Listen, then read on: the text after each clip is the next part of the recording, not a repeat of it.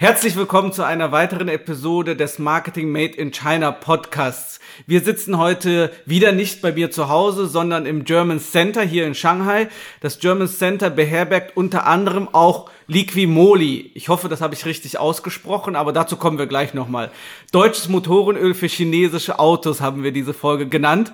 Und vor einiger Zeit machte eine Schlagzeile die Runde hier in China. Alfa Romeo verpflichtet den ersten chinesischen Stammfahrer in der Formel 1, Zhou Guanyu. Und da waren natürlich alle chinesischen Motorsport- und Autofreunde hellauf begeistert. Mit dieser Nachricht sind wir auch schon wie geschmiert direkt in unser heutiges Thema gerast. Also das heutige Thema und das heutige Produkt, die heutige Marke bietet viel Gelegenheit für schlechte Wortspiele. Schauen wir mal, wie viel wir hinbekommen heute.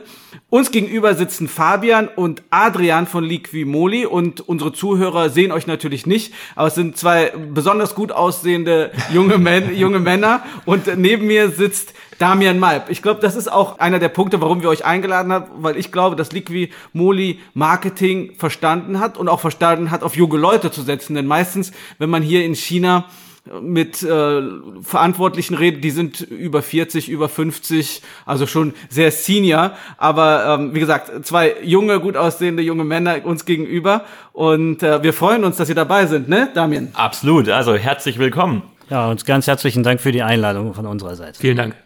Wie können deutsche Marken in China erfolgreich werden? Und welche Fallstricke lauern bei einer Produkteinführung im Reich der Mitte? Antworten auf Fragen wie diese bietet der Marketing Made in China Podcast mit Damian Maib und Thomas Derksen. Obwohl ich selber kein Auto in Shanghai habe und auch wirklich kein Autofan bin, hat mir der Name Liquimoli direkt etwas gesagt. Und das liegt wahrscheinlich an den vielen Sponsorings von Sport-Events, die Liquimoli ja betreibt und was so ein Markenzeichen von euch ist. Hier vor uns auf dem Tisch stehen auch ein paar Produkte, also eine, ein großer grauer, ähm, wie heißt das, Container oder wie nennt man das? Ölgebinde. Ein Ölgebinde, ah ja, genau. Mit dem klassischen Liquimoli ähm, Logo, das wahrscheinlich auch jeder kennt, der irgendwann mal eine Sportveranstaltung ge geschaut hat. Also Liqui auf äh, weiße Schrift auf blauem Hintergrund und Moli dann rot und das alles in einem Rechteck, also ein sehr einprägsames Logo. Und ähm, Vielleicht könnt ihr euch einmal kurz nacheinander vorstellen, ähm, wer seid ihr und ähm, was macht ihr hier für Liquimoli? Adrian, vielleicht fängst du an. Ja, äh, mein Name ist Adrian Staumer, ich bin 1986 geboren und äh, zwar in Münster.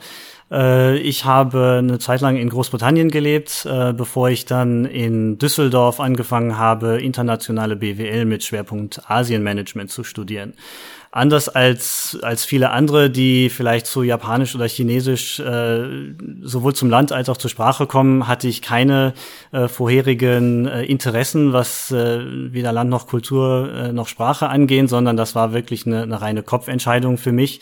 Also es gab da an der Uni die Möglichkeit, zwischen Spanisch, Japanisch und Chinesisch als, äh, als äh, Wahlpflichtfächer zu wählen.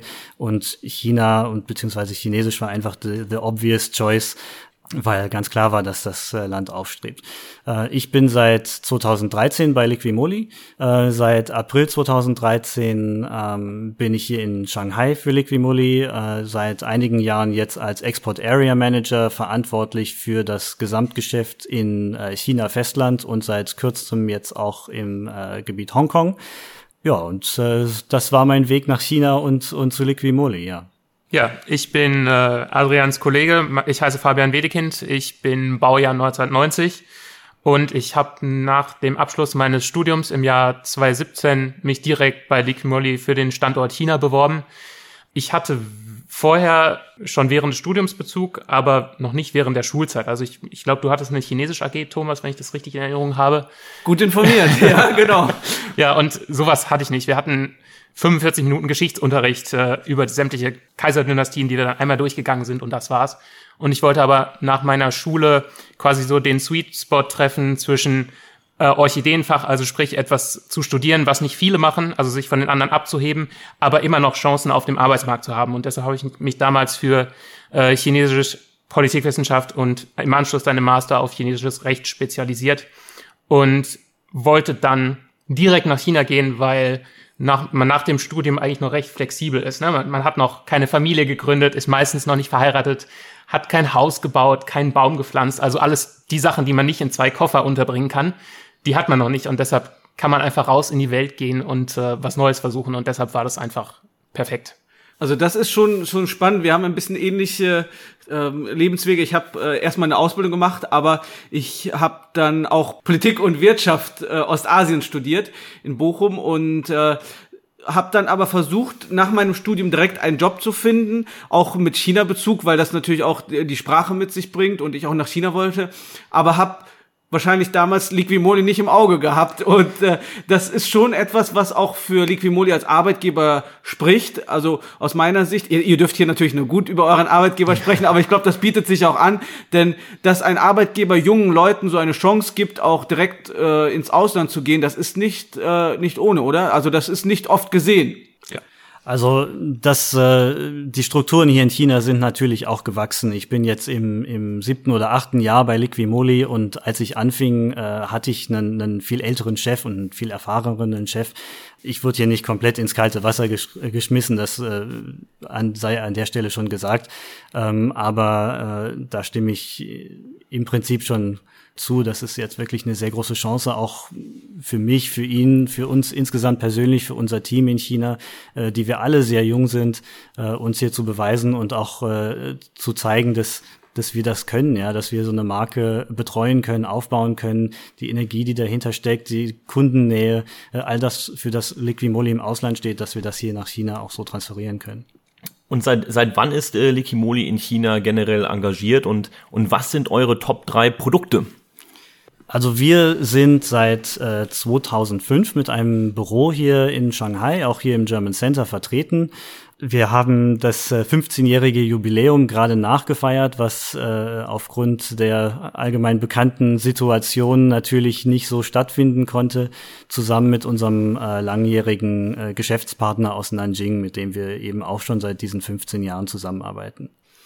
Und für diejenigen, die Liquimoli noch nicht kennen, könnt ihr nochmal sagen, was macht ihr überhaupt? Und auch nochmal zu den Top 3 Produkten. Was, was sind über eure Bestseller und wo könnte der gemeine Deutsche euch herkennen? Also wahrscheinlich eher aus der Autowerkstatt oder aus der Tankstelle. Ne? Da würde ich sagen, da kann man eure Produkte schon gut verorten, oder? Selbstverständlich. Also vorweggenommen sei gesagt, dass, dass wir uns als Vollsortimentler sehen. Äh, man kennt Liquimoli höchstwahrscheinlich wegen unserer Motorenöle. Das ist sicherlich äh, äh, ein, ein Kernprodukt von uns. Ähm, aber wir bieten weitaus mehr als nur das. Wir haben äh, über 4000 Artikelnummern, äh, die wir vertreiben im gesamten Bereich äh, der, der automotiven Chemie. Ähm, das fängt an bei Motorenölen über ähm, Getriebeöle, die natürlich am Fahrzeug auch gebraucht werden, Kühlerflüssigkeiten äh, und sowas. Dann äh, hin zu den Additiven, was äh, so ein bisschen der Ursprung unserer Marke ist. Äh, du hast vorhin von äh, die, die Marke Liquimoli und das Logo sehr gut erzählt. Äh, das hat eine Bedeutung. Liqui steht natürlich abgekürzt für Liquid und Moli ist äh, ein, ein chemischer Stoff, Molybdenum Disulfide, also, also Molybden-Disulfid. Das ist ein ähm, Festschmierstoff, der so ähnlich wie Graphit, so ein graues Pulver, was, was extrem schmierig sich anfühlt. Und die Firmengeschichte hat damit angefangen. Wir haben äh, eben diesen ähm, festen Schmierstoff als ein, als ein Motorenöladditiv auf den Markt gebracht ähm, in den Ende der 50er Jahre und der gesamte Firmenname und unsere gesamte Produkt Produktpalette ist von diesem einen Produkt äh, entstanden. Und es geht bei uns auch nicht nur um Motorenöle oder, oder äh, andere äh, Pflegeprodukte für Pkw, sondern wir haben auch äh, Produkte für Lkw natürlich, für Boote im Bereich äh, Garten, also äh, äh, Benzinrasenmäher oder sowas. Da haben wir natürlich auch die entsprechenden Produkte für. Bis hin äh, zum Bereich Industrie, also Industrieschmierstoffe äh, und sogar Luftfahrt zu den Top äh, drei Produkten, was wir äh, heute ausgewählt haben und mitgebracht haben, ist zum einen unser Ceratec. Äh, das äh, ist quasi eine Weiterentwicklung von diesem Ursprungsprodukt, mit dem alles anfing, mit diesem Molybden-Disulfid. Ceratec enthält auch diesen äh, ein, ein ähm, Festschmierstoff, also ein sehr sehr sehr fein gemahlenes Pulver, aber auf Keramikbasis in Kombination mit chemischen Wirkstoffen, die die äh, Reibung im Motor herabsetzen können. Äh, das ist auf jeden Fall äh, also einer unserer Verkaufsschlager und sicherlich das, was man, wenn man in China nach Liquimolli sucht, äh, sofort mit uns in Verbindung bringen würde. Genau, ich habe äh, euch hier unser TopTech 4200 mitgebracht. Das äh, steht stellvertretend für eine der Produktreihen im Motorenölbereich und äh, ist speziell für Hau Fahrzeuge aus dem Hause VW geeignet. Und was ganz interessant ist, ist, das ist ein Low Ash Oil, also der, der Ascheanteil, der auch sch äh, schmiert, ähm, ist besonders gering, weil in Deutschland ja traditionell der Diesel in der Vergangenheit recht beliebt war. Und äh, Ascheanteile im Motorenöl haben den negativen Effekt, dass wenn ein Partikelfilter eingebaut ist, dass sie diesen zusetzen. Und deshalb ist es ein Lowish Oil, weil wir in, in Deutschland ja Dieselfahrzeuge mit Partikelfilter schon seit geraumer Zeit haben. Und China jetzt unter den ganzen neuen Umweltauflagen äh, auch jetzt in Benzinfahrzeugen diese Partikelfilter einsetzt und dieses Produkt, was in Deutschland schon relativ lange erfolgreich ist, jetzt auch in, in China immer mehr an äh, Bedeutung gewinnt.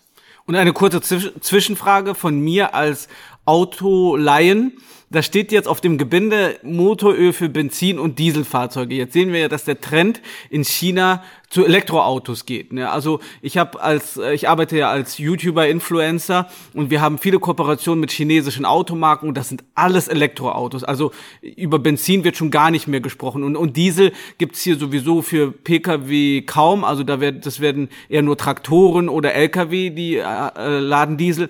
Braucht man für Elektroautos auch so ein Motor, Motorenöl oder eure Produkte? Also ähm, natürlich braucht man für ein reines Elektroauto kein Motorenöl. Und äh, da brauchen wir uns nichts vormachen. Diese, diese Entwicklung, die beobachten wir in China schon ein bisschen länger, aber äh, natürlich durch diesen ganzen Dieselskandal auch in Europa und in den USA zunehmend. Das ist ein Markt, der äh, sicherlich weniger werden wird. Aber wir denken trotzdem nicht, dass er von heute auf morgen komplett verschwinden wird. Im Moment äh, die, die aktuellsten Zahlen äh, zeigen, dass China einen Anteil, also dass der Gesamtanteil der äh, dieser New Energy Vehicles am chinesischen ähm, Fahrzeugbestand im Moment ungefähr 1,5 Prozent ausmacht. Und davon sind sehr viele Fahrzeuge reine Elektrofahrzeuge, keine Frage. Aber wir glauben, dass dieses Thema Hybrid äh, sicherlich noch eine gewisse Zukunft hat. Was man gerade im chinesischen Kontext sicherlich auch äh, nicht vergessen darf, ist, dass das Land super, super groß ist. Also in Shanghai, keine Frage, E-Autos ist super genial. Ich persönlich fahre auch eins und ich arbeite beim, beim Ölkonzern. Aber auf Langstrecke ist das einfach keine Option. Und wenn ich Familienvater wäre und wenn ich mit, mit meiner Familie irgendwie in die äh, Nachbarprovinz fahren äh, müsste, dann wäre das mit einem äh, E-Auto immer nur mit Unterbrechungen möglich und mit öffentlichen Verkehrsmitteln. Also wenn man zwei Kinder oder sowas äh, und eine Oma äh, noch mitnehmen muss, dann ist das sicherlich auch eine Herausforderung. Deswegen äh, da ist sicherlich äh, noch Potenzial. Aber wir machen ja, wie gesagt, auch nicht nur Pkw-Produkte. Luftfahrt, äh, Lkw, Boot und so weiter. Ähm, das sind immer noch äh, Gebiete, wo wir auch weiter existieren werden. Du hast mhm. schon recht. Also ich muss mir auch immer wieder vor Augen führen, dass man Shanghai nicht äh, anstelle von ganz China setzen darf. Ne? Das ist natürlich nur ein kleiner Teil Chinas und äh, die Entwicklung in ganz China ist ja nochmal eine andere. Ja. Eben, eben. Und wie wichtig ist der, der chinesische Markt für eure Firma im internationalen Vergleich? Ja, also wir sind, äh, wir sind ein schwäbisches äh, Traditionsunternehmen und wir sind in Deutschland Marktführer im Automotive Aftermarket, was Motorenöle und Additive angeht und sind jetzt mittlerweile in Deutschland seit elf Jahren von den führenden Autozeitschriften als Best Brand ausgezeichnet worden, was ja auch in China ähm, super zieht als, als Marketingmaßnahme. Und äh, China ist für uns der Markt immer noch trotz der Entwicklung zur E-Mobilität mit dem größten, mit einem der größten Potenziale und ist nach unserem Heimatmarkt Deutschland und Österreich in, in puncto Export neben den USA und Russland am wichtigsten, ganz klar. Und äh, sind eure Produkte auch made in Germany? Ja, also sämtliche Sämtliche Produkte stammen aus Deutschland. Wir haben einmal unsere Additivproduktion in Ulm wo wir seit 1957 äh, produzieren und wir haben noch unser Ölwerk in Saarlouis im Saarland. Ähm, das geht sogar bis aufs Jahr 1847, also noch vor die Erfindung des Automobils zurück. Und wir wollen ja gleich nochmal über Marketingmaßnahmen sprechen, aber äh, da wir schon beim Thema Made in Germany sind, ist das Teil eurer Marketingmaßnahmen, ist das Teil eures Brandings, dass ihr sagt, Made in Germany, das ist etwas, was in China immer noch zieht? Ja, absolut. Also gerade im, im automotiven Kontext natürlich. Äh, das deutsche Auto, die deutschen Autohersteller sind, ich will nicht sagen das Nonplusultra, aber es sind, sind definitiv der Benchmark, äh, wenn es um Luxus auf vier Rädern geht. Und äh, da knüpfen wir natürlich unglaublich gut an, weil, weil wir als Marktführer in Deutschland ein ganz besonderes Standing haben, gerade bei Kunden, die, die eben diese Qualität von ihrem Auto erwarten, aber dann natürlich auch von dem Service drumherum. Genau, und vielleicht da auch, also unser chinesischer, äh, die chinesische Übersetzung unseres Firmennamens heißt The Golimor. Also das, das Deutsche ist also quasi Deutschland und Liquimolli. Das heißt, wenn der chinesische Autofahrer unser Öl kauft, ist direkt die Assoziation mit Deutschland, mit deutscher Qualität, mit Import. Und wie ist euer Team hier in China aufgestellt? Also ihr beiden seid ja ganz offensichtlich Deutsche und äh, wir sehen das oft, dass es oft in, in China so ist, dass die Führungskräfte zum Beispiel Deutsche sind und das gesamte restliche Team Chinesisch. Wie sieht das bei euch aus? Wie groß ist das Team und wie sind die Nationalitäten da aufgeteilt? Also wir sind relativ klein als Team. Wir sind im Moment zu sechst in China. Ähm, neben Fabian und mir, äh, uns zwei Deutschen, haben wir vier Chinesen. Äh, hier in Shanghai sind wir zu viert. Äh, wir haben wir zwei sind äh, ständig hier in Shanghai. Dann haben wir noch einen äh, technischen Service hier in äh, Shanghai, die sowohl also technische Beratung als auch Schulung für unsere Kunden in Festland China, aber auch äh, Macau, Hongkong, Taiwan übernimmt und äh, eine administrative Assistenz. Und dann haben wir im Außendienst zwei Mitarbeiter beschäftigt, einmal in Nanjing und einmal in Guangzhou, die dort ähm, den Markt wirklich direkt bearbeiten, sowohl auf Händlerebene bis hin zur Werkstatt, äh, weil wir dort eine relativ hohe Dichte an Händlern haben und, und auch ähm, Beratungsintensität, sage ich mal. Ich bin mir ziemlich sicher, dass wir in Zukunft noch wachsen werden, was unser Personal angeht. Und das geht auf jeden Fall nur mit chinesischen äh, Kollegen. Ähm, ich denke, weil das sicherlich später auch noch äh, aufkommen wird, dass das Thema, welche Fehler man denn so beim Markteintritt machen kann, komplett auf, auf deutsches Staff zu setzen, das ginge gar nicht, weil wir dieser Kultur fremd sind und wir sind angewiesen auf Kollegen, die sich hier auskennen, die, die Geschäftsmentalität leben, die da, für die das kein Neuland ist. Das heißt, äh, also unser Erfolg hängt ganz erheblich an unseren lokalen Kollegen, also an unseren chinesischen Mitarbeitern. Die Mischung macht's. Ja, und jetzt hast du es auch schon etwas angesprochen, ähm, Kunden das führt uns direkt zu der nächsten Frage. Ähm, was ist eure Hauptkundengruppe in China? Ja, du sagtest und ihr sagtet, ihr habt einen Geschäftspartner in Nanjing, ihr habt dort ähm, Mitarbeiter, die den Außendienst auch, auch mit übernehmen. Aber wer sind eure Hauptkundengruppe hier in dem Land? Genau. Also wir sind ganz klar eine Consumer Brand. Ihr sagtet das schon am Anfang, also unser Logo kennt man. Ähm, das heißt, auf das Thema Marketing, das euch ja sehr am Herzen liegt, kommen wir auch später nochmal zu sprechen, aber das, die, die, den ganzen Punkt Marketing machen wir dafür, um für unsere Handelspartner, also die, unseren Importeur, aber auch die Werkstatt, diesen Pull-Effekt zu generieren, äh, dass der Kunde unser Öl im Schrank, im Regal sieht und dann weiß, ah, deutsche Qualität, deutsches Motorenöl und es dann kauft. Das heißt ganz klar der, der Endkonsumer. Das hört sich ja an, als wäre das ähm, alles B2B und äh, mehr stationär offline. Ja? Ähm, habt ihr auch ähm, Aktivitäten im B2C-Bereich? Äh, ja, ähm, das ist natürlich jetzt durch, also Pandemie bedingt ähm, stark dazugekommen. Wobei ich an dieser Stelle sagen muss, dass unser Produkt selbst und die Fülle unserer Produkte es relativ schwierig macht, äh, dieses Produkt im ganz klassischen, ähm, ich sag mal, beratungsfreien Online-Vertrieb anzubieten. Also ich als Autofahrer, es sei denn, ich bin sehr mit der Materie beschäftigt, wüsste wahrscheinlich nicht, wie ich auf Taobao, auf Jingdong ähm, oder auf Amazon oder wo auch immer das richtige Produkt für mein Auto finden sollte. Also das, das ist so ein bisschen der Widerspruch, den wir in, in unserem Markt haben. Aber da gibt es in der Branche ähm, durchaus Konzepte, wie sich das in Zukunft verbessern kann. Also da seien zum Beispiel T-Mall Workshops genannt.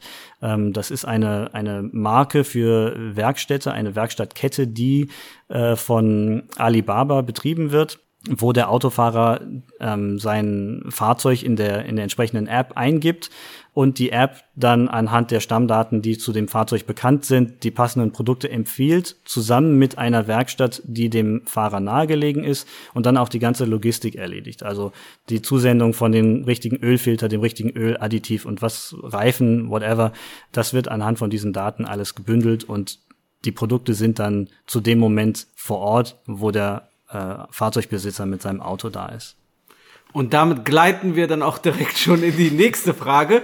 Und zwar haben wir ja schon gesagt, dass eure Produkte made in Germany sind. Wie funktioniert denn die Logistik und der Verkauf hier in China?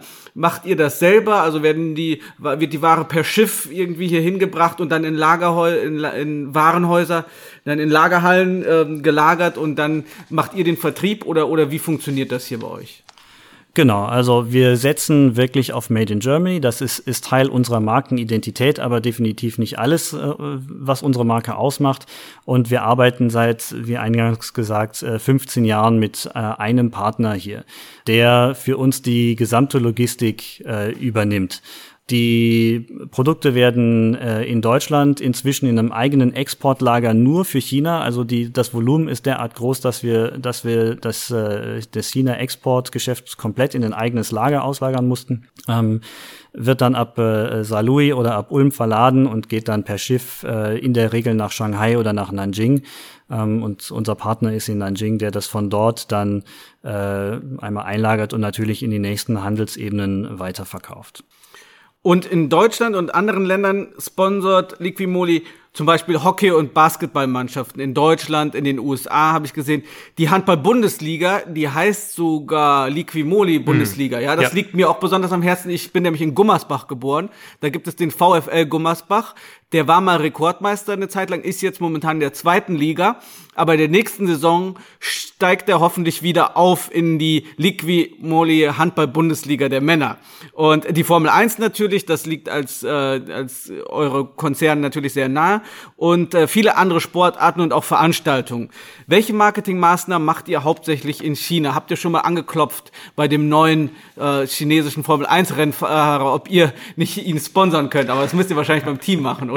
Also was macht ihr so an Marketingmaßnahmen in China? Ja, genau, wie du schon deine Anmoderation erwähnt hast, ähm, äh, ist das ist das super für uns, dass jetzt äh, Joe Gonni für Alfa Romeo fährt. Äh, wir sind seit einigen Jahren regionaler Sponsor der Formel 1. Das heißt, jedes Jahr werden bei 13 Rennen sind unsere Werbebanner im Hintergrund zu sehen und dadurch, dass jetzt auch endlich ein Chinese mitfährt, wird das sicherlich nochmal zur weiteren Bekanntheit unserer Marke in China führen. Und äh, wir sind mittlerweile schon schon recht zufrieden, was das Marketing angeht, aber gerade am Anfang stand das Brandbuilding und äh, das erst den heutigen Erfolg überhaupt möglich gemacht hat. Und wir setzen international einmal auf diese Großevents, also sprich Formel 1, wir sponsern auch die Chicago Bulls in der NBA, die jeweils über jetzt beispielsweise dann die USA hinaus unsere Marke bekannt machen, weil hier in China gibt es auch sehr viele Basketballfans suchen aber auch dann immer innerhalb des Landes nach lokalen Rennteams. Die müssen nicht unbedingt groß sein. Also wir, fahren in der TCR mit, ähm, wir haben TCR hier in Asien, haben aber auch darüber hinaus jetzt beispielsweise, ich, also zu, zu unseren Aufgaben steht auch ganz viel Reisen. Also wir sind durch zig Provinzen schon von kleinen Werkstätten und einige unserer Händler haben dann auch, treten dann ganz direkt mit Ideen an uns heran und sagen, so, wir haben hier diese lokale Rennveranstaltung, da mag zwar jetzt nicht CCTV drüber berichten, aber es ist dann halt das Event, wo die Werkstatt ihre Kunden mit am Wochenende hinnimmt und dann sponsern wir beispielsweise irgendwie den, den Zielbogen oder haben da einen kleinen Stand. Äh, unser Händler verkauft dann im Anschluss Additive und Motorenöle. Also es ist, es ist diese Kombination aus, aus internationalem und lokalem, was uns im, im Marketing erfolgreich macht. Und wenn ich da kurz dran anknüpfen darf, äh, das ist auch wirklich die Essenz von dem Liquimolli Marketing. Ein äh, Kollege von mir aus, aus der automotiven äh, Branche, der hat mich, mir mal gesagt, Mann, Liquimolli, äh, man sieht euch überall, egal ob jetzt in Deutschland oder, oder wo auch immer, ihr müsst auch eine bestimmte Marketingabteilung von über 100 Mann beschäftigen. Und das tun wir nicht. Wir haben 20 äh, maximal und das beinhaltet unser Messeteam und äh, so spezielle Abteilungen, die gar nicht mal so für das publikumswirksame Marketing zuständig sind. Das kommt sehr häufig auch mit den Händlern und, und durch die Händler, die ja unsere Marke mitleben und die auch von dem Erfolg unserer Marke profitieren und entsprechend auch bereit sind, da äh, mit uns gemeinsam zu investieren und diese Marke zu führen. Und äh, mein Kollege Fabian sagte es, also Rennsport ist natürlich als Motorenölmarke ein ganz essentieller Bestandteil unseres Marketings. Wir machen das stark lokalisiert. Wir haben äh, TCR hier in China. Wir sind äh, auch bei der CTCC, dem äh, China Touring Car Championship, äh, jetzt im zweiten oder dritten Jahr Titelsponsor. Das heißt, es heißt auch Liqui CTCC in China. Ähm, und diese Events haben international nicht so den Pull, aber wird in China viel, viel mehr beachtet. Also Rennsport insgesamt ist, ist wirklich ein äh, sehr wichtiges Werkzeug in unserem Toolset. Und neben, neben dem äh, Motoren, also neben dem, neben dem, neben der Förderung des Rennsports ist für uns auch noch ganz wichtig das Marketing am Point of Sale, also in der Werkstatt. Das heißt, äh, was, wir heben uns so ein bisschen dadurch ab, dass wir ein Komplettkonzept an die Werkstatt verkaufen. Also wir haben, wir haben neben unseren Produkten bieten wir auch Beschilderung an. Das heißt, der Kunde kann von außen sehen, aha, es ist eine Liquimolli Werkstatt. Ähm, das heißt, ein gewisses Qualitätsversprechen. Äh, dann haben wir in der Werkstatt neben unseren Produkten noch äh, Plakate, beispielsweise eine Empfehlung, wann welcher Service durchgeführt werden soll für den Autofahrer ähm, und, und geben quasi dem der Werkstatt ein Toolset zur Hand, äh, wie er verkaufen kann, wie er unsere Produkte an den, an den Endverbraucher bringen kann. Das ist auch extrem wichtig. Und ich habe gerade mein Handy aus der Hosentasche gefischt und äh, den Timor-Shop von euch aufgerufen. Ihr habt ja auch, obwohl ihr ja gesagt habt, dass euer Produkt sehr beratungsintensiv ist, aber trotzdem habt ihr ja einen Flagship Store auf Tmall und die Verkäufe sind auch gar nicht mal so schlecht. Das kann man ja in China alles sehen. Ge habt ihr denn auch Budget für Bannerwerbung zum Beispiel oder für Keyword Bidding? Das ist ja das, was Damian so den ganzen Tag macht und was, was ihn so beschäftigt. Ähm, seine Kunden, die, die geben sehr viel Geld dafür aus, ne? Für Keyword Bidding und für diese Flagship Stores, richtig? Ja, absolut. Wir sind ja auf äh, quasi Tmall, Doyen, E-Commerce, Flagship Stores spezialisiert und das ganze Marketing drumherum. Von daher äh, berechtigte und gute Frage von dir, Thomas. Und ich denke, unsere Zuhörer interessiert das auch ganz besonders, äh, wie ihr das macht und äh, wie eure Erfolgsgeschichte dort vielleicht aussieht. Ja, das äh, ist, ist tatsächlich so ein bisschen schwierig. Ähm, wir haben natürlich ein Budget für, für äh, Online-Maßnahmen. Ähm, international auch wirklich ein sehr, sehr großes Budget, weil wir äh, auf dieses äh, ganze Thema Best Brand, wo wir ja seit elf Jahren äh, zu ausgezeichnet wurden, setzen und das in allen möglichen Kanälen stark verbreiten. Aber China ist ja, was Online-Marketing angeht und überhaupt das Thema Online ein sehr abgeschotteter Markt. Und hier arbeiten wir dann sehr stark, beziehungsweise wir, wir lassen unseren äh, Importeur sehr stark diesen Markt bearbeiten und auch führen. Also wir haben äh, für unseren Timor-Shop seit äh, kürzerer Zeit einen neuen äh, TP, der das macht und der auch in diesem automotiven Chemiegeschäft erfahren ist. Also der, der betreibt auch andere Marken. Wir können das sicherlich in Zukunft noch äh, expandieren. Wir werden das mit Sicherheit auch in Zukunft noch unser Engagement da erweitern, weil es unglaublich viele Möglichkeiten in China gibt, die wir bislang noch gar nicht leveragen. Also dieses ganze Thema Key Opinion Leaders zum Beispiel haben wir bislang noch nicht äh, gemacht. Äh, wir haben noch keine eigene äh, WeChat-App ähm, und das ist definitiv etwas, was wir ähm, in Zukunft entwickeln wollen, weil mein Kollege Fabian sagte es ja, wir, wir binden immer den Point of Sale und die Werkstätten mit ein, weil wir denen einen Mehrwert bieten wollen und das soll unsere App auch machen. Also man soll als Autofahrer zum Beispiel wissen können, wo kann ich jetzt einen Ölwechsel mit Liquimolli machen. Und das sind, also wir haben das auf dem Schirm und wir wollen das in Zukunft angehen, aber leider sind wir da noch nicht. Das sind vielleicht auch den, den kleineren Verhältnissen eines Ulmer Unternehmens geschuldet. Key Opinion Leaders, das ist ja ein gutes Stichwort für diejenigen Zuhörer in Deutschland, die es noch nicht kennen. So heißen in China Influencer oder YouTuber oder Instagrammer, wie man das in Deutschland nennt. Und da wollte ich auch ganz uneigennützig die Frage stellen, habt ihr schon mal mit äh, KOLs oder Influencern zusammengearbeitet? Das ist ja auch, wir haben es in einer der letzten Folgen auch besprochen, ähm, Livestreams sind ein Riesenthema, Social Media, KOL-Kooperation. Habt ihr in dem Bereich schon mal was gemacht? Also international arbeiten wir mit Influencern zusammen. Äh, da haben wir einige YouTube-Formate. Ed Scheinert sei da zu nennen, also ein, ein Schrauber, der dann unsere Produkte in seine Videos äh, einbindet und eine gute Reach hat. In China selbst sind wir diesen Weg bisher noch nicht gegangen. Liegt einfach daran, dass in der Vergangenheit das, das Werkstattgeschäft einfach das wichtigste Standbein war. Und äh, wie, wie Adrian schon sagte, Öl ist ein technisches Produkt. Das heißt, es braucht auch immer die oder in den meisten Fällen die Beratung durch einen Fachmann. Das heißt, Online-Sales ist recht anspruchsvoll. Ähm, und man muss aber ganz klar sagen, dass das ist gerade jetzt in Zeiten der Pandemie ähm, unsere Online-Sales sind jetzt auch während, während Shuangxi, also während äh, zu Double Eleven, äh, gut gewachsen. Und äh, da muss man sicherlich in der, in der Zukunft auch mal darüber nachdenken, äh, sich dieses, dieses Standbein aufzubauen, also da noch da, da mehr zu investieren.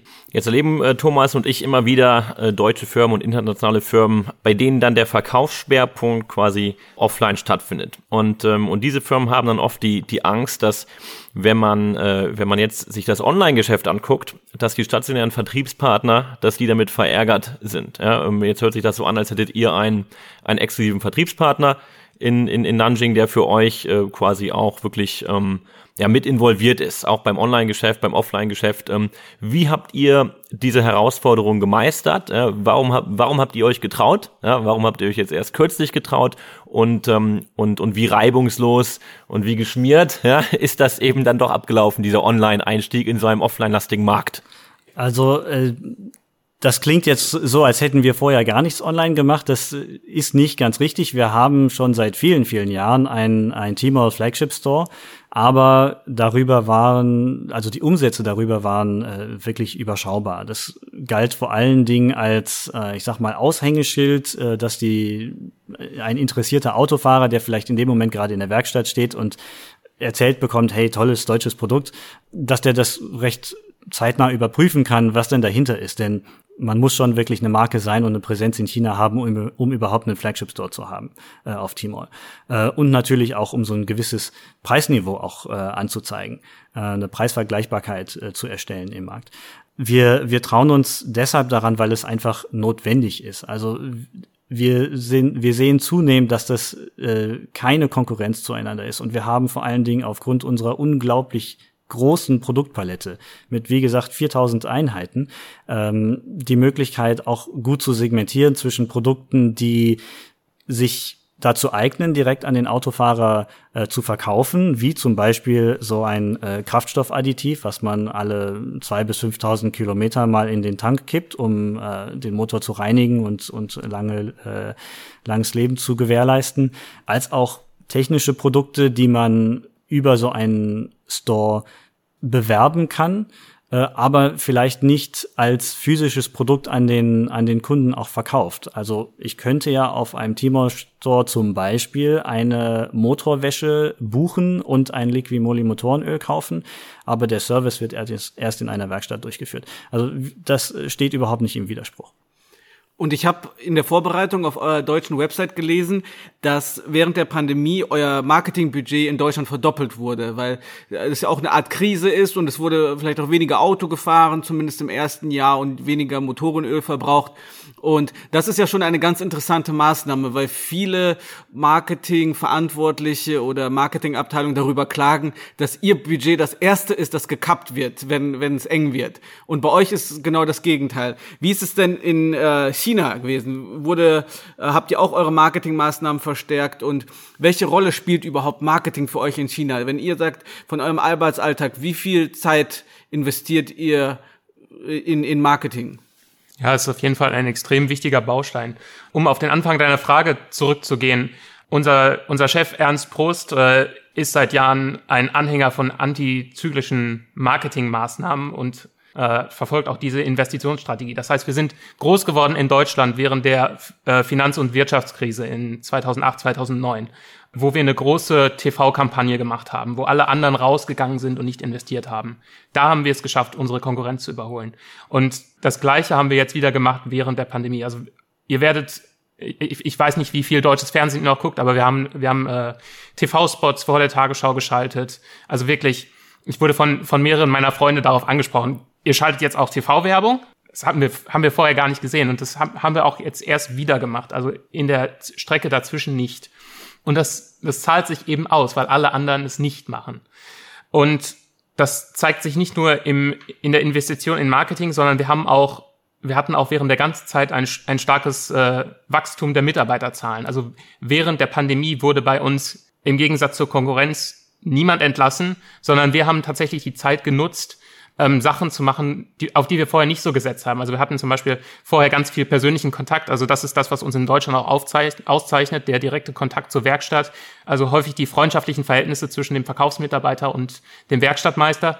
Und während der Pandemie war einfach Zeit, technische Schulungen zu machen, wenn es nicht möglich war, direkt in die Werkstatt zu fahren, äh, wurden Online-Seminare gemacht. Und es war auch wichtig, einfach zu hören, wie geht es denen, weil das sind ja also die, die, die Leute, die Werkstätten hatten, waren ja auch diejenigen wie die Restaurantbetreiber, die tatsächlich unter der Pandemie gelitten haben, die nicht in irgendeinem großen Konzern saßen und weiter ihr, ihr Geld bekommen haben, sondern die keine Kundschaft hatten und dann kein Einkommen. Und dann ist es einfach wichtig, in diesem persönlichen Kontakt zu bleiben und zu schauen, was kann man machen, um denen das, das Leben zu vereinfachen. Und das haben wir halt gemacht. Also auch da wieder zeitliches Investment, wo viele andere zurückgefahren haben. Und das macht uns einfach, das macht uns erfolgreich. Und das ist auch das, was mich an diesem Unternehmen so begeistert und mich, ja. Mein Kollege Fabian hat es äh, ja schon angesprochen und es zieht sich ja auch wie so ein, so ein Faden durch unser Gespräch heute, dass neben diesem Made in Germany viel von, von dem, was die Marke ausmacht, auch diese persönliche Beziehung und diese persönliche Bindung ist. Einmal natürlich die emotionale ähm, Begeisterung für das Produkt und für die Marke beim Autofahrer, aber unsere Verpflichtung gegenüber unseren Handelspartnern äh, und und der Ausrichtung unserer Aktion an die Bedürfnisse dieser.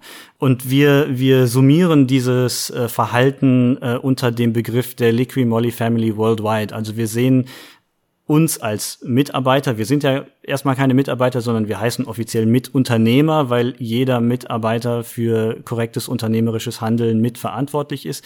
Aber anyway, wir, wir sehen alle unsere Geschäftspartner als Teil einer großen Familie und wir sind auch füreinander da in diesen schwierigen Zeiten.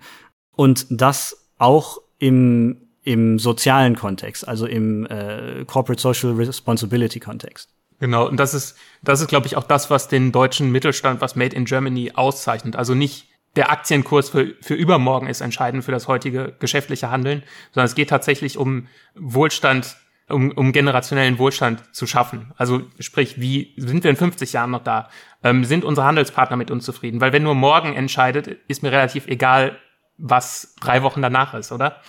Und wir haben jetzt hier in China, aber auch also international zu Beginn der Pandemie eine Kampagne für, für Rettungskräfte, für THW, ähm, für Ärzte und Pflegepersonal gefahren. Das heißt, wir haben insgesamt mehrere Millionen Euro an Produktspenden direkt an beispielsweise jetzt die äh, Freiwillige Feuerwehr in vielleicht in Gummersbach gegeben und äh, haben das auch hier in China dann umgesetzt dank unserer Händler. Also es ist es ist ja häufig schwierig, diesen Kontakt herzustellen, also hier zum Beispiel an die Krankenhäuser ranzukommen. Das heißt, wir brauchten hier auch wirklich das Know-how unserer Händler vor Ort, die dann beispielsweise den Chef der Klinik kannten, um dann zu sagen, wir machen diese Aktion, wir ölen eure Krankenwagenflotte kostenlos um.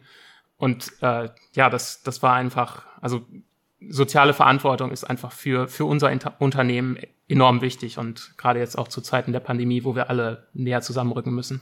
Und da haben wir auch immer wieder den Handel mitgenommen, unsere Geschäftspartner und uns auch nach deren Bedürfnissen gerichtet. Denn das klingt jetzt vielleicht so, als würden wir nur Ware verschenken und, und der Händler muss sie verteilen. Das ist aber nicht so. Also viele Geschäftskontakte, viele Werkstätte, die sind zu Liquimolli, zu unserer Familie gekommen äh, und waren natürlich auch im Notstand, weil auch in China weniger gefahren wurden, hatten dann aber die Möglichkeit, an Zusatzgeschäft zu kommen oder zumindest an Leads zu kommen, weil wir ihnen unsere Produkte kostenlos zur Verfügung gestellt haben und sie in Zusammenarbeit mit diesen äh, Krankenhäusern äh, eine, eine große Gruppe an potenziellen Kunden hatten. Im ersten Moment natürlich äh, nur eine Lead, aber das, das hat wirklich gut funktioniert und äh, wir haben wirklich eine, eine wirklich sehr ernste Dankbarkeit ähm, verspürt von unseren Partnern. Spannend. Das, man sagt ja auch, dass besondere Zeiten erfordern besondere Maßnahmen und ich glaube, das habt ihr ganz erfolgreich geschafft. Zum Schluss noch einmal ein kurzer Blick in die Zukunft. Wie seht ihr Liquimolli in zehn Jahren hier in China? Was wird es da für Veränderungen geben oder was wird es da für Entwicklungen geben? Was meint ihr? Also das Thema E-Mobility, das haben wir gerade schon angesprochen. Äh, in Zahlen gemessen, glaube ich, brauchen wir uns jetzt nicht äh, akut super große Gedanken zu machen. Aktueller äh, Fahrzeugbestand in China sind 378 Millionen Fahrzeuge, von denen äh, ich glaube 98,5 Prozent noch mit einem Verbrennermotor fahren. Und wir als Lieferant des Automotive Aftermarkets setzen natürlich erst hinterher im Lebenszyklus des Fahrzeugs überhaupt an. Das heißt, äh, ein Neufahrzeug, das wird mit, äh, mit dem Öl vom, vom Hersteller äh, befüllt, aber wir setzen hinterher an. Das heißt, diese, diese Entwicklung hin zur E-Mobility und diese extrem hohen Zulassungszahlen für E-Autos, die treffen uns dann in fünf Jahren. Aber wir beobachten auch, dass der Fahrzeug, ähm, Fuhr, der, dass der Fuhrpark insgesamt älter wird. Also als ich gerade nach China gekommen bin, da war ich äh, baff, dass wirklich gefühlt alle zwei bis drei Jahre äh, irgendein Kollege neues Auto gefahren ist und inzwischen sieht man das ja schon. Das sind jetzt auf fünf Jahren und das wird sicherlich in Zukunft auch noch äh, wachsen. Und um über einen äh, so langen Zeitraum ein, ein funktionstüchtiges Fahrzeug zu haben, was als, als Werkzeug der Mobilität auch dienen kann, muss man natürlich äh, ein qualitatives Produkt äh, verwenden und muss ein bisschen in den Service investieren. Und dieser Bedarf, der, der entwickelt sich noch. Also China ist ja als automotiver Markt noch relativ jung und dieses Bewusstsein, das kommt noch und darin ist unsere große Chance. Und äh, vielleicht noch als äh, zweites hinzuzufügen, ganz klar Produktdiversifizierung. Also wir haben, wir machen auch Carcare, also ganzes Konzept ums Auto rum, aber auch jetzt vom Auto weg, weil wir sind beide aus Münster. Ich bin ein großer Fahrradfan. Also wir haben auch eine, eine Fahrradlinie. Ich habe die auch direkt äh, meinem Vater mitgebracht, als ich wieder in Deutschland war. Äh, der schwört da jetzt auch drauf, überzeugt. Also beispielsweise die Absatzzahlen im, im, im Fahrradsegment sind, haben sich in den letzten Jahren jeweils verdoppelt. Also auch da ist noch äh, Luft nach oben. Und auch ein Elektrofahrzeug will irgendwie geschmiert werden. Natürlich nicht in den, den Mengen, wie das bei einem Verbrenner der Fall war. Man muss nicht alle fünf bis zehntausend Kilometer einen kompletten Ölwechsel machen, keine Frage. Äh, aber äh, Getriebeöle spielen beim E-Fahrzeug eine ganz, ganz, ganz besonders wichtige Rolle, weil äh, die Batterietechnologie, die natürlich auch immer besser wird, einfach gewisse Limits hat, muss man auch an, an dieser Stellschraube des äh, Getriebeöls versuchen, irgendwie die Effizienz und die Reichweite des äh, E-Fahrzeugs zu verbessern. Und ich glaube, dass wir in diesem Bereich unglaublich viele Kompetenzen vorhalten. Ich hatte ja vorhin schon mal über die Geschichte mit dem Festschmierstoff äh, gesprochen. Also wenn wir unser, unser Know-how aus der Ölproduktion mit der Additivproduktion und diesen reibwertsvermindernden äh, Stoffen kombinieren, um zum Beispiel einem Elektroauto zu helfen, einfach weiterzufahren mit unserem Produkt, ähm, ist das ja immer noch ein, ein, ein äh, guter Markt für uns. Damian, du hast ja auch äh, ein Fahrrad zugelegt vor kurzem. Das wäre ja auch äh, ein interessantes Produkt für dich, ne? Da habe ich gerade, da habe ich gerade schon drüber nachgedacht, als du das gesagt hast. Ja, der Fahrradmarkt. Klar, der Fahrradmarkt boomt weltweit, ja, auch durch die Pandemie und auch in China merkt man ja, ähm, Leute fahren immer mehr Fahrrad, Fahrradstraßen werden ausgebaut, mhm. ja, also es gibt extra perfekte Radwege. Ähm, Leute kaufen sich hier teure Fahrräder, mhm. ja, von Gravel zu ähm, zu eben Rennrädern etc. Also da ist auch noch ein, ein spannendes Marktsegment drin, was man angreifen kann. Absolut. Vor allem auch dann, äh, wenn es um, um Online-Sales geht und, äh, und Influencern. Guck ich gerade zu Thomas rüber. vielen Dank, vielen Dank. Ja, vielen Dank auch an euch für die spannenden Einblicke. Das hat auf jeden Fall dazu geführt, dass mein äh, eingerostetes Automotive-Wissen wieder ein bisschen geölt ist, so als schlechtes Wortspiel zum Schluss. Und äh, ja, wir glauben auch, dass äh, es ein in Zukunft auch immer noch ein großer Markt ist hier in China und dass ihr noch erfolgreich sein wird. Und äh, wir hoffen, dass wir vielleicht auch irgendwann mal das Liquimoli-Logo auf der Brust des chinesischen Rennfahrers sehen können. Vielleicht wird das ja was in Zukunft. Vielen Dank, Adrian, vielen Dank, Fabian, für die Einblicke. Vielen Dank. Vielen Dank vielen euch. Dank.